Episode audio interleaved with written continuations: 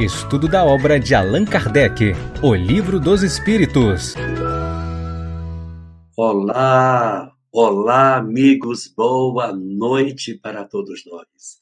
Sejamos todos muito bem-vindos, Denise Balor, Camilinha Ferraz, Beth Teles, Marli Vieira, meu Deus, meu querido Anselmo Duarte, Kátia Catalani, meu queridíssimo Marcondes Moreira, sejamos todos bem-vindos.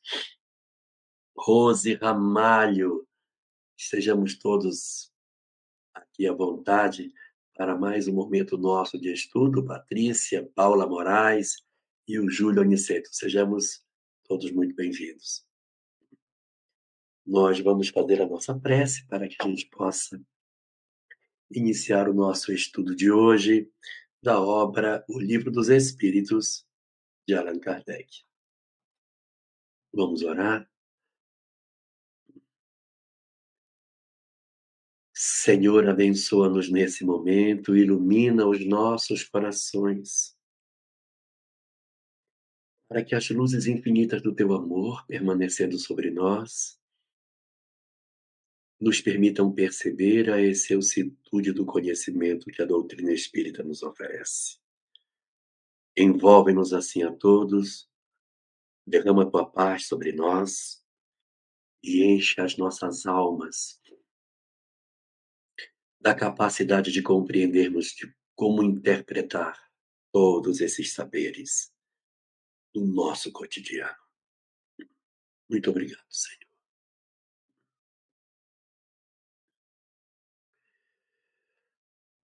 Muito bem, sejamos todos bem-vindos para a continuidade dos nossos estudos. Nós estamos nesse momento estudando o Livro dos Espíritos, sua segunda parte, capítulo 10, da missão dos Espíritos, e toda uma parte muito longa do capítulo, tem muitas questões, e por isso a gente já está na terceira live que, é, que trata do mesmo bloco de conteúdo, porque são muitas as questões apresentadas nesse trecho da obra. Kardec não subdividiu esse pedaço sobre a missão dos espíritos em subtemas. Então a gente vai perceber ele navegando por diversos assuntos distintos que a gente já passou aqui nas duas lives anteriores e agora a gente vai avançar. Vamos começar hoje a partir da questão 572 do Livro dos Espíritos, que vai nos apresentar algumas questões sobre ainda a missão dos espíritos e reflexões interessantes acerca do que, que a obra nos propõe sobre isso.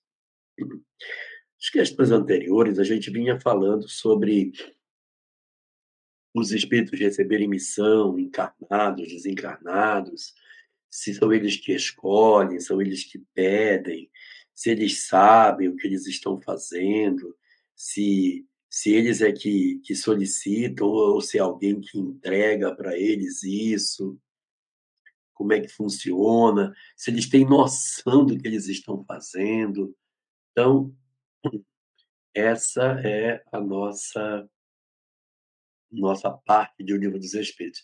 É, Cirlei, o Piau não veio hoje, faltou, né? Não, é porque, na verdade, tem dias que é ele que roda a live.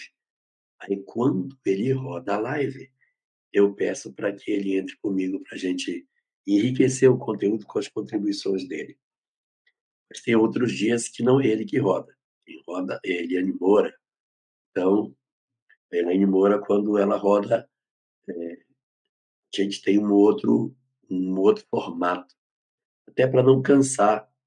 Com a Elaine a gente faz um só, quando é com ele, faz com os dois para ficar assim mais dinâmico. Então hoje a gente vai começar da questão 572 da obra básica, aonde Allan Kardec vai indagar os espíritos acerca de como é que os espíritos se comportam na questão das missões que eles recebem. E aí, nessa pergunta, 572, Allan Kardec indaga aos espíritos Se a missão a um espírito lhe é imposta ou se depende da sua vontade. Veja que nós estamos falando de missões, tarefas a serem desenvolvidas, responsabilidades a serem executadas. Nós não estamos falando aqui de expiações. Nós não estamos falando aqui de débitos diante da lei. De missões. De você receber um encargo para que você consiga se desembaraçar dele. Então é diferente. É diferente. É diferente. A gente vai ter é, situações nas quais é, as expiações aparecerão e elas são, de certa maneira, muito mais coercitivamente apresentadas para os espíritos. Mas as questões que dizem respeito à missão é diferente. A missão é o apontar de uma responsabilidade que o espírito tem sobre essas questões. Então, nessa questão, Allan Kardec pergunta: a missão, missão de um espírito lhe é imposta ou depende da sua vontade? Então, quando um espírito recebe um encargo para que ele seja o tutor de uma casa espírita, para que ele seja pai, ele seja mãe, para que ele seja professor, para que ele consiga ter alguma coisa. Pode colocar, Camila, o texto que a gente conecta. Ah, tá lá, ela já colocou. Então daqui a pouquinho a gente lê. Daqui a pouquinho a gente lê. Elaine. Então, olha só. Ele diz o seguinte aqui: quando é missão, missão é uma coisa que eu vou desempenhar. Respondem os espíritos. Ele a pede. O espírito pede missão. Me dá o encargo de ser mãe. Me dá o encargo de ser pai. Me dá o encargo de ser professor. Me dá o encargo de realizar uma atividade no movimento espírita. Me dá o encargo de ser pastor protestante. Me dá o encargo de ser médico, de ser alguém que vai exercer uma função importante na sociedade. Então, os espíritos dizem que para as missões, o espírito pede a missão. Ele roga que isso lhe seja dado. E se considera feliz quando ele a obtém. Então, se ele pede e é dito a ele, ok, você então vai executar essa missão.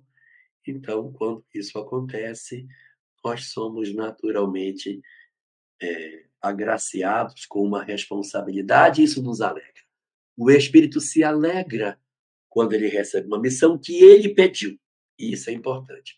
E aí a Camila falou que tem um texto do Evangelho segundo o Espiritismo. Cadê esse texto?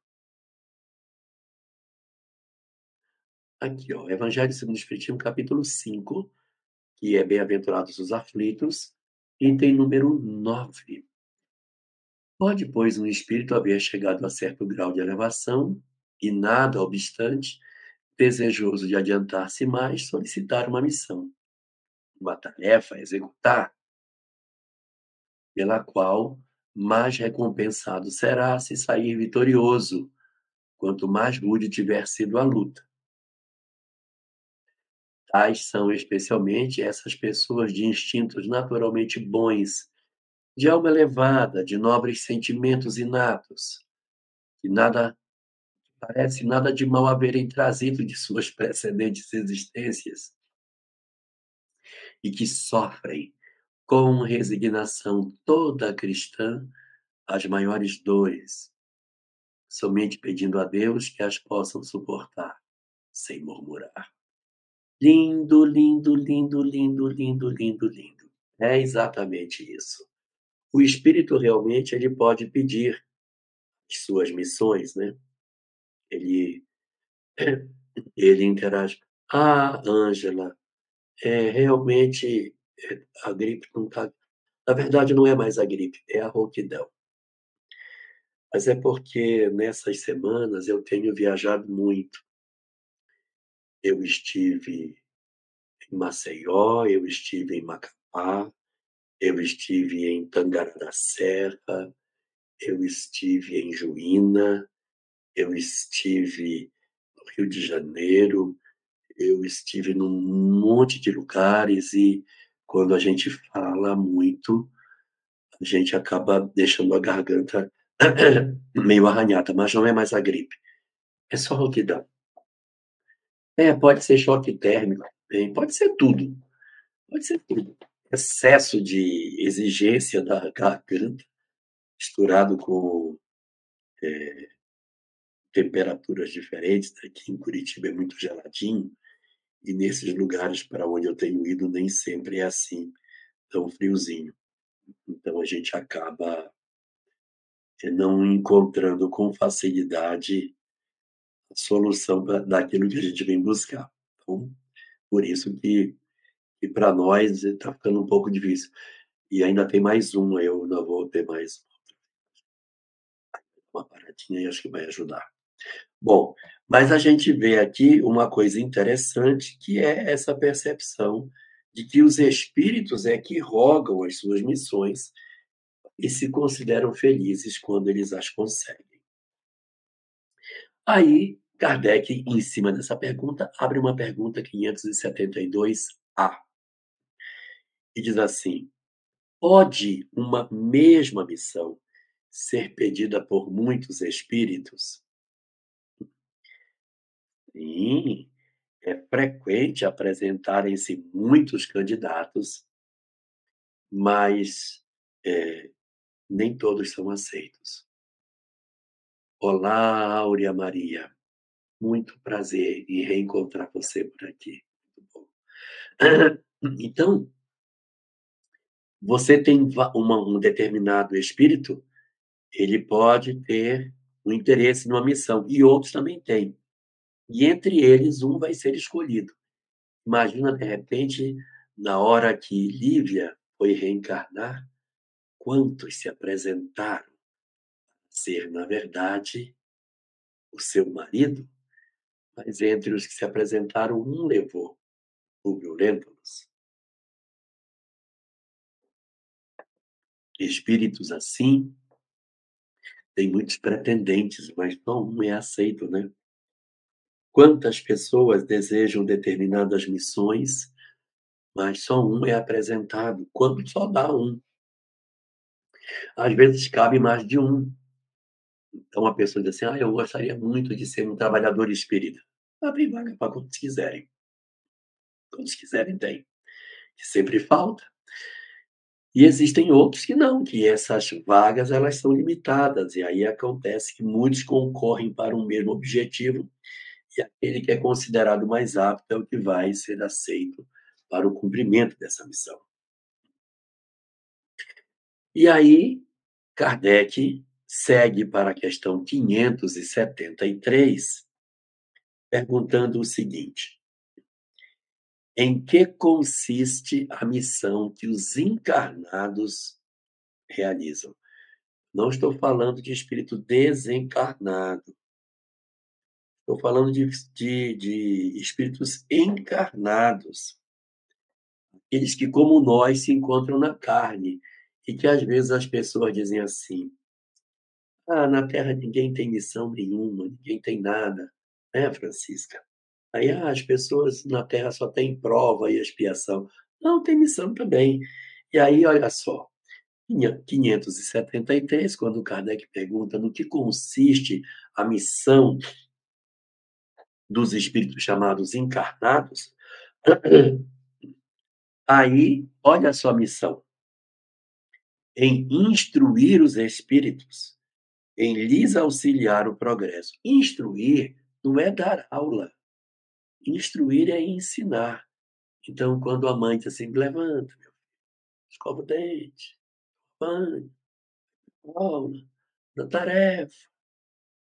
Isso é missão está instruindo as pessoas de como viver. Come verdura, Não, não come doce antes do almoço. Te alimenta direito. Quando for sair na, no, no tempo frio, protege a garganta. A Samia diz isso para mim todo dia. Quando for sair no tempo frio, protege a garganta para não ficar rouco. E aí você tem é, muitas circunstâncias em, de instruir os homens, não é só professor.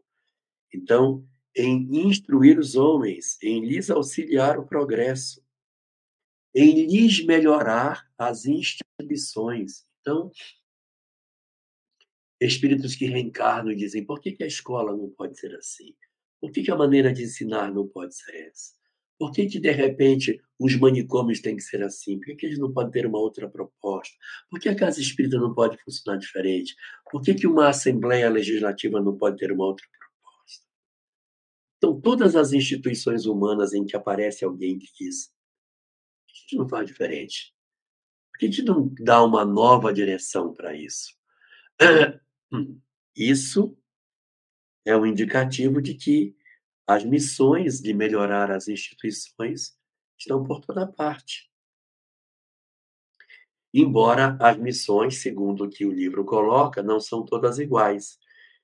Existem missões que são maiores e missões que são menores. A missão maior, ser mãe. Uma missão menor, presidente da República. Presidente da República é menor do que ser mãe? É. Se ele falhar como presidente, outras pessoas podem substituí-lo e fazer com que a missão não fracasse? Aí você vai me dizer, pode. E tem vice-presidente, e tem congresso, e tem é, os tribunais. E se a mãe falhar? Hum? Então, é, as missões importantes são aquelas que são profundamente significativas na construção da nossa história. Você educar um espírito, você criar um transformador social, você educar uma pessoa para o mundo e lançar um filho para que ele seja a continuidade daquilo que você veio fazer. Meu Deus, coisa linda. Jesus veio com a missão de nos educar e trazer a boa nova. Maria com a missão de cuidar desse menino para ele ficar adulto. Já pensou? Olha essa missão. É um monte de missão maravilhosa. Então, o que cultiva a terra, a pessoa que ara a terra para plantar, desempenha tão nobre missão como o que governa ou o que instrui.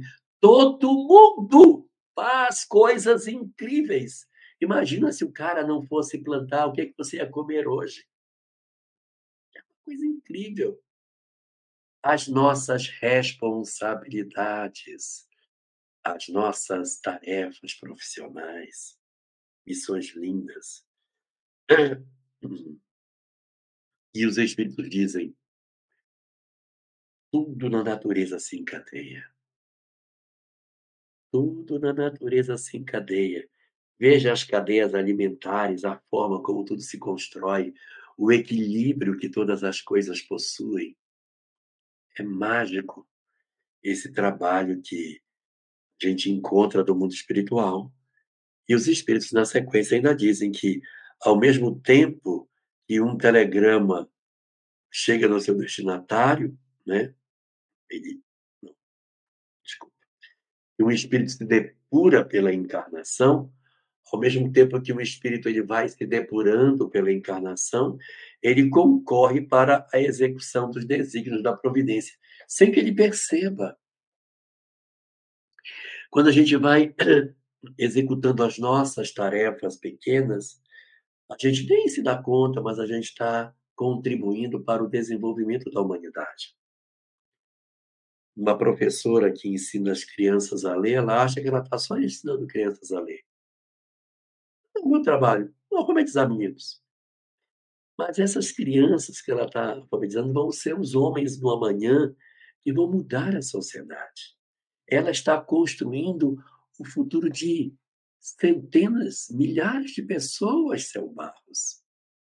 Não importa se ela está na Espanha, se já é madrugada, ou se ela está no Brasil, mas se a pessoa se dedica a ensinar alguém, a oferecer o seu conhecimento ao mundo, ela nem percebe que ela está transformando a face do planeta. Isso é muito belo nas missões que a gente apresenta. É, Camila está lembrando aqui a professorinha, que aparece logo nos primeiros capítulos da obra, que vem vomitando no espaço enquanto Jacó não tinha luz nenhuma ao chegar no mundo espiritual. E aí, terminando essa resposta, os espíritos dizem: cada um tem nesse mundo a sua missão, porque todos podem ter alguma utilidade. Isso não é uma coisa muito legal, porque eu vejo, às vezes, alguns espíritas é, apresentarem uma leitura como se nós não tivéssemos missão. Ah, coitadinho de mim. Não é verdade. Nós temos missões, sim. Temos, temos muitas missões. Só que a gente se agarra muito para ver só as, eh, as expiações, as provas, o sofrimento. Mas, meu Deus, a gente tem muitas missões, muitas oportunidades de desenvolvimento. A gente vai fazer uma ressignificação dentro disso, entendendo que sim, sim, sim, mil vezes sim. Nós também temos missões na Terra. Exato, toda missão, maior ou menor, é parte da engrenagem. Não diria da evolução de Deus, que a evolução de Deus parece que Deus está evoluindo. Engrenagem da grande criação que Deus orquestra. E a gente nem percebe, mas a gente vai ajudando eu vou arrumando meu jardim, contribuindo para meu bairro ficar mais bonito e vou transformando a vida em meu derredor. Na questão 574 da obra, nós encontramos uma pergunta bem interessante de Allan Kardec, que terá um fecho bem surpreendente. Olha só. Está falando que as pessoas têm missões, que as pessoas ajudam, contribuem, que elas atuam. Aí Kardec, furando a bolha, pergunta: tá, tudo bem, legal. Eu vejo a professora, eu vejo o médico, eu vejo o pedreiro, eu vejo o agricultor, eu vejo as missões que eles fazem. E aí Kardec pergunta. Tudo bem. Então, qual pode ser na Terra a missão das criaturas voluntariamente inúteis? Qual é a missão das pessoas que decidem não serem mais úteis? Que se abandonam, que só se interessam pelas suas próprias vidas, que estão desinteressadas das coisas do espírito e da coletividade, do conhecimento coletivo das coisas. Qual é a vantagem? Qual é o interesse disso? Qual é a, a utilidade de pessoas que vivem assim? E aí Kardec, fazendo essa pergunta, recebe dos espíritos a seguinte resposta. Bom, há efetivamente pessoas que só para si mesmas vivem e não sabem tornar-se úteis ao que quer que seja. Então, há pessoas que voluntariamente decidem não se interessarem por ninguém, não serem úteis a nada. Gosto meu. Não quer dizer que ela reencarnou para isso. Mas ela decidiu não querer mais. É uma decisão do espírito do seu livre-arbítrio, mas ninguém está assim, Fulano reencarnou para não fazer nada. Opa, não. É uma decisão do espírito em não se, não se fazer útil. Tá? Está fugindo do planejamento espiritual que ele tem. Vamos lá, vamos reler. Há efetivamente pessoas que só para si mesmas vivem e que não sabem tornar-se úteis ao que quer que seja. são pobres seres dignos de compaixão, porquanto espiarão duramente sua voluntária inutilidade. Voluntária inutilidade significa que eles decidiram ser inúteis. Começando-lhes muitas vezes já nesse mundo o castigo. Então, eu decido que eu não nada, nada, não quero me interessar, não quero ajudar ninguém, quero ver só para mim, não quero fazer nada para ninguém. Então, qual é a consequência disso? Consequência disso é o castigo. Qual é o castigo? Ele diz assim, aí Deus castiga. Olha o castigo. O castigo é o aborrecimento e o desgosto que a vida lhes causa. Camilinha, pega aí a questão 943 para nós, para a gente conectar com essa daqui. Olha o que ele diz. As pessoas que voluntariamente se apresentam como inúteis, elas automaticamente se tornam pessoas que, pelo aborrecimento que elas têm, pela, pelo enfado que elas têm das coisas, elas ficam com a vida inútil, a vida delas fica pesada, fica amarga, ficam desgostosas. E isso acaba tendo consequências para o equilíbrio do espírito, porque tudo na natureza deve servir à harmonia. E quando eu decido que eu não vou mais ajudar ninguém, eu não vou fazer nada por ninguém, eu me apresento para estar numa condição de sofrimento. Essa questão aqui, ela vai se conectar com a questão 940 3 de O Livro dos Espíritos. Não está nesse momento da obra, lá na frente, está na, na quarta e última parte de O Livro dos Espíritos, das penas e gozos da vida, das penas e gozos. O nome da parte chama-se Esperanças e Consolações. Está das penas e gozos na vida presente. E aí ele vai dizer o seguinte lá nessa pergunta.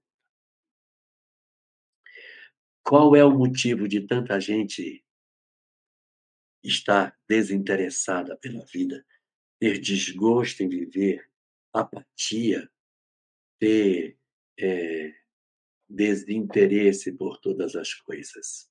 Por que, que as pessoas são assim? Aí a Camila foi buscar para nós a resposta e está aqui, ó. Pergunta 943. Pode colocar.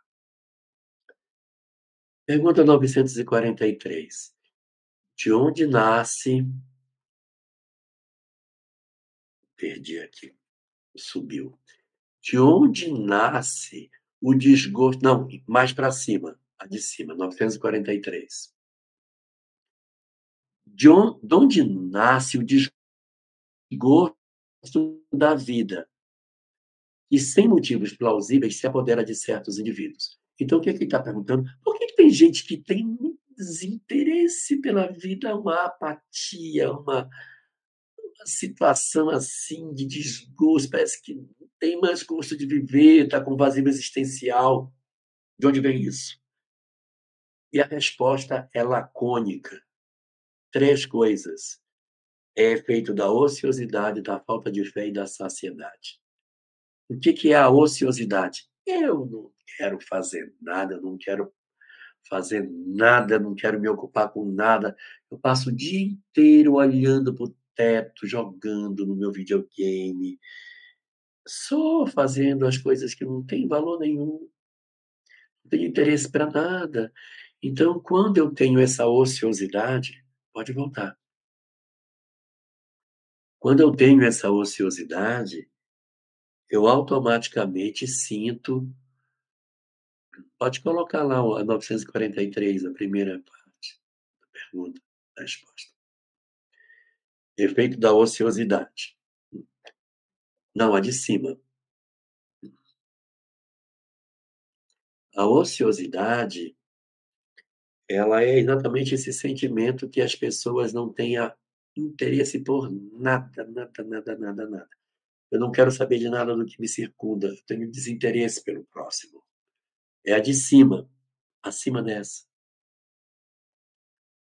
O segundo elemento que provoca essa apatia, esse desgosto pela vida, é a falta de fé. Pode subir uma, um, um, comentário aí da Camila, que está escrito assim: 943. Acima desse que você marcou. Ansiosidade, que é o primeiro. O segundo é a falta de fé, que é uma coisa muito frequente no dia, nos dias atuais. E o terceiro, a saciedade. O que é a saciedade? Tudo que eu quero, eu tenho. Tudo que eu penso, me dão. Tudo que eu sonho, me entregam. Então, olha, eu tenho tudo que eu quero. Eu não preciso fazer nada, porque é ociosidade, e me interessa Deus. Não é muito parecido com um monte de gente que tem hoje. Ociosidade, falta de fé e saciedade. Se nós formos olhar, a ociosidade é o desinteresse pelo próximo. A falta de fé é o desinteresse com relação a Deus. E a saciedade é o desinteresse na disciplina do espírito. Falta de disciplina, da busca do autoconhecimento e da minha transformação moral, que tem a ver com o amor a si mesmo. Então, aqui, é a falta do amor a Deus, a falta do amor ao próximo, a falta do amor a si mesmo. E Jesus dizia lá em Lucas, no capítulo 10, que para alcançar a vida eterna é amar a Deus, amar o próximo, amar a si mesmo. Como eu não tenho esses três, automaticamente o indivíduo cai num processo de desgosto da vida, apatia, depressão, vazio existencial, ideação suicida, porque o indivíduo está ocioso, satisfeito de tudo e não lhe foi oferecido o tesouro da fé. Agora sim, vamos passar para o item de baixo. Aí a sequência que é o comentário de Kardec. Para aquele que usa de suas faculdades com fim útil e de acordo com as suas aptidões naturais, o trabalho nada tem de árido e a vida se escoa mais rapidamente. Quando eu me ocupo, quando eu faço, ai, como a vida é prazerosa, eu quero acordar para terminar o que eu comecei, para dar continuidade no meu trabalho. É fascinante quando a gente tem isso. Mas quando eu não possuo esse instrumento, eu corro o risco de me tornar uma pessoa apática, indiferente e, consequentemente, profundamente infeliz. Aí vamos voltar lá para a nossa questão. Ok, Elaine. Aí aqui, ó, o que, que a gente tem? Eles dizem que já neste mundo encontram o castigo pelo aborrecimento e pelo desgosto que a vida lhes causa. causa é, encaixou a questão 574 com a questão 500, 943 de O Livro dos Espíritos. E aí Kardec, hum, querendo aprofundar essa discussão, abre um quesito dentro dela e faz a questão 574A. O que pergunta Kardec nesse momento? Ele pergunta assim: Pois que lhes era facultada a escolha, por que preferiram uma existência que nenhum proveito lhes traria? Então, se eles poderiam ter escolhido um caminho melhor, por que escolheram um caminho de tanta apatia? Respondem os espíritos a Kardec. Entre os espíritos também há uns preguiçosos que recuam diante de uma vida de labor. Vocês perceberam o que eles disse? Disseram? O espírito recua diante da vida de labor.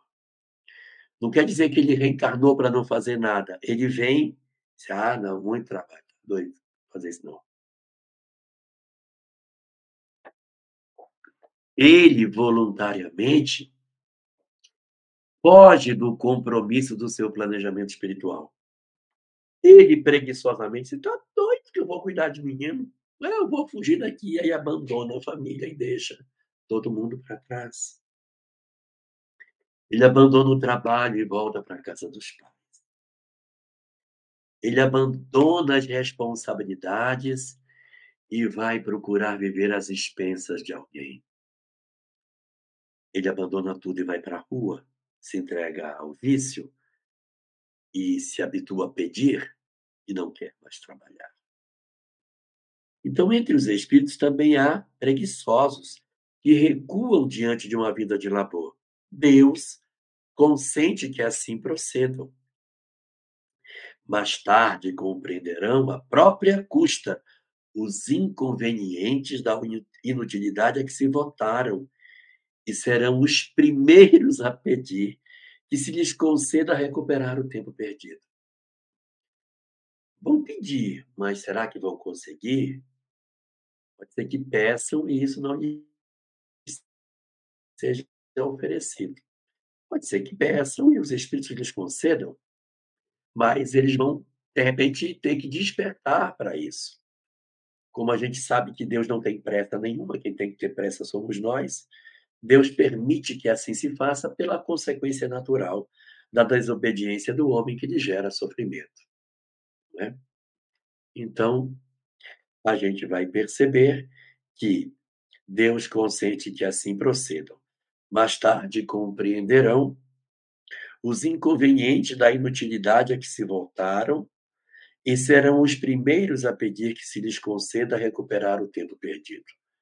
Pode também acontecer que tenham escolhido uma vida útil e que tenham recuado diante da execução da obra, deixando-se levar pelas sugestões dos espíritos que os induzem a permanecer na ociosidade. Os espíritos que estão desinteressados das coisas e que, de certa maneira, hoje na nossa sociedade é um volume bastante significativo de companheiros é, nessas posições. Nós vamos agora responder as perguntas que nós temos aqui nós já temos algumas questões que foram feitas, a gente vai trabalhar essas questões. Por favor, coloca para a gente as perguntas que estão selecionadas aí entre os favoritos para nós. A primeira das perguntas vem do Giovanni Santos. Sigo a doutrina espírita, trabalho num centro, porém minha esposa, que é protestante, antes ela era espírita, é contra. Inclusive faz jejum para que eu deixe a doutrina. O que eu posso fazer? E lhe aconselho. Sinto que isso atrapalha meu desenvolvimento e desempenho naquilo que eu sinto ser minha missão. Não quero usar de desculpas ou muletas, porém sempre que estudo e comento, sinto um ambiente hostil. Ah, o que, que eu faria se fosse você? E o que, que a gente pode fazer nessas circunstâncias? Ponto número um. Ponto, primeiro ponto. Não meça força com ela. Não faça assim, ó. O que você acredita está errado. O que você pensa não é verdade. O pastor está falando mentira. O que você faz é uma, uma ilusão não critique a religião dela e não faça nenhum movimento que, de certa maneira, possa parecer que você é superior a ela. Nunca toque isso. Não. Nunca faça esse tipo de movimento. Esse é o primeiro ponto. Não essa força. Ponto número dois. Procure demonstrar o quão a doutrina espírita faz de você um homem bom. Vai exigir de você demais, porque você vai ter que tomar mais cuidado para não perder a paciência, para ser mais tolerante, para ser mais bondoso, para ser um exemplo de cristão. Ela precisa ler o Espiritismo em você. Você não vai pregar a doutrina espírita para. Não, isso aí não, isso não tem nada a ver com isso aí, não. Isso não. Se você, de repente, é, faz um movimento de medir força, só vai piorar. Então, não meça a força. Segundo, faça da sua vida uma vida de exemplo para dizer: caramba, que marido que eu tenho. Os meus irmãos lá da igreja não são melhores do que ele. Eu vejo os irmãos da igreja, eles às vezes são mais duros, são mais frios, são mais intolerantes. Meu marido tem uma capacidade de compreensão, me ajuda, colabora.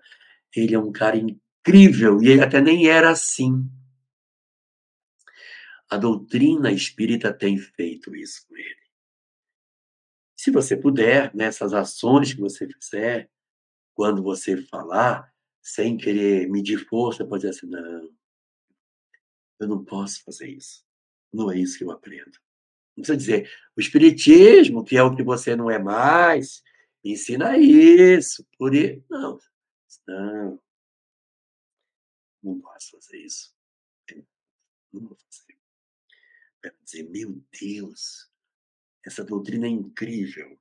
Então, você vai fazer um movimento de ter uma busca de sublimação que vai exigir muito, mas é necessário para que ela perceba a excelência do que você tem e não das suas falas no livro que você lê, da, da doutrina que você pratica.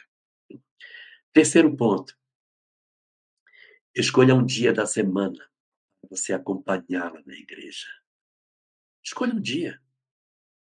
Escolha um dia para você ir. Ela é a sua companheira.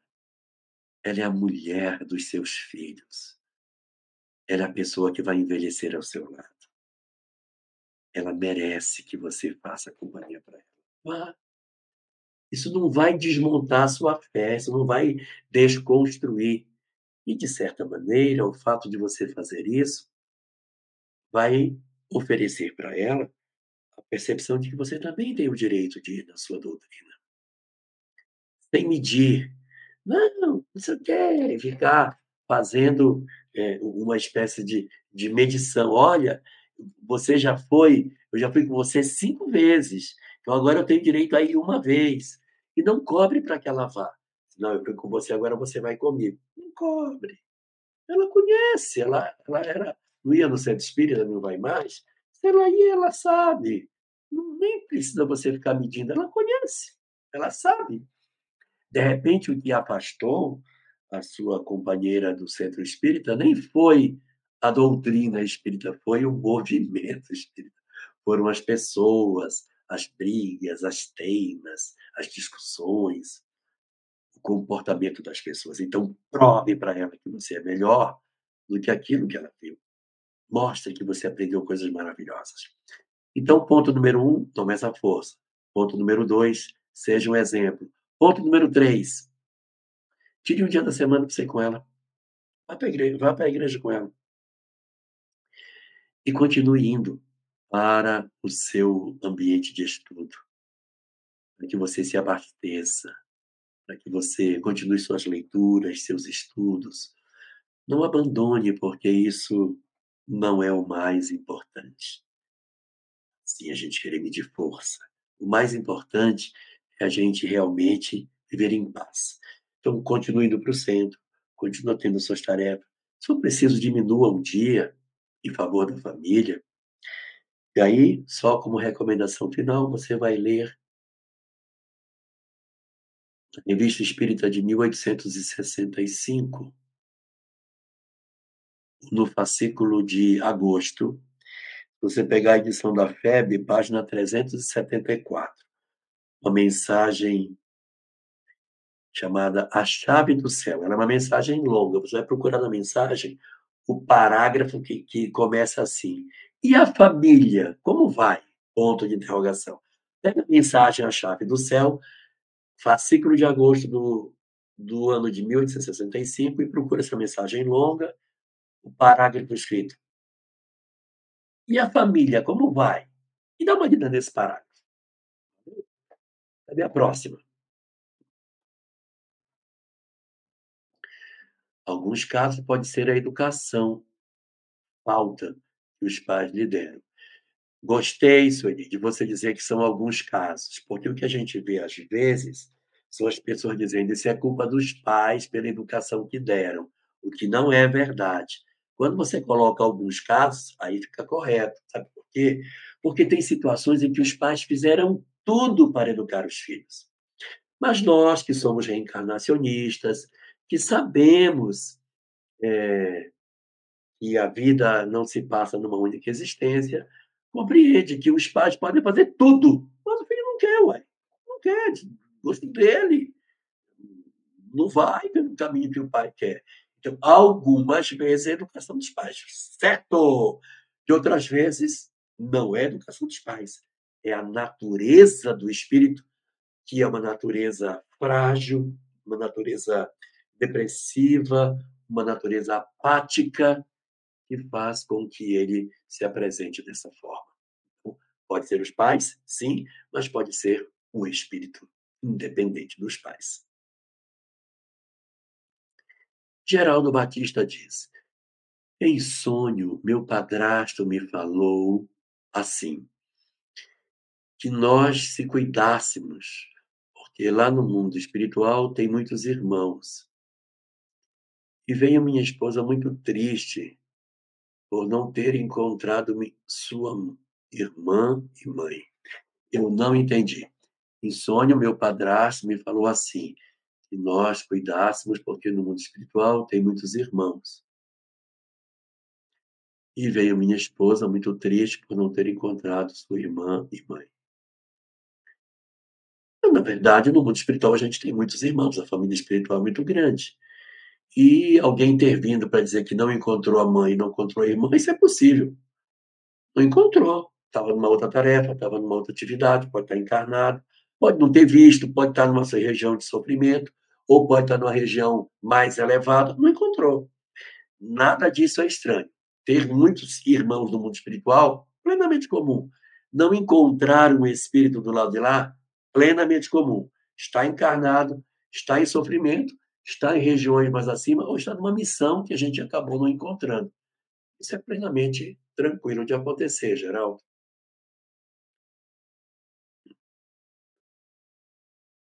Temos mais alguma? Não temos mais nenhuma?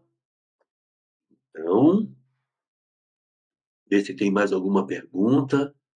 Escapou pelos nossos olhos.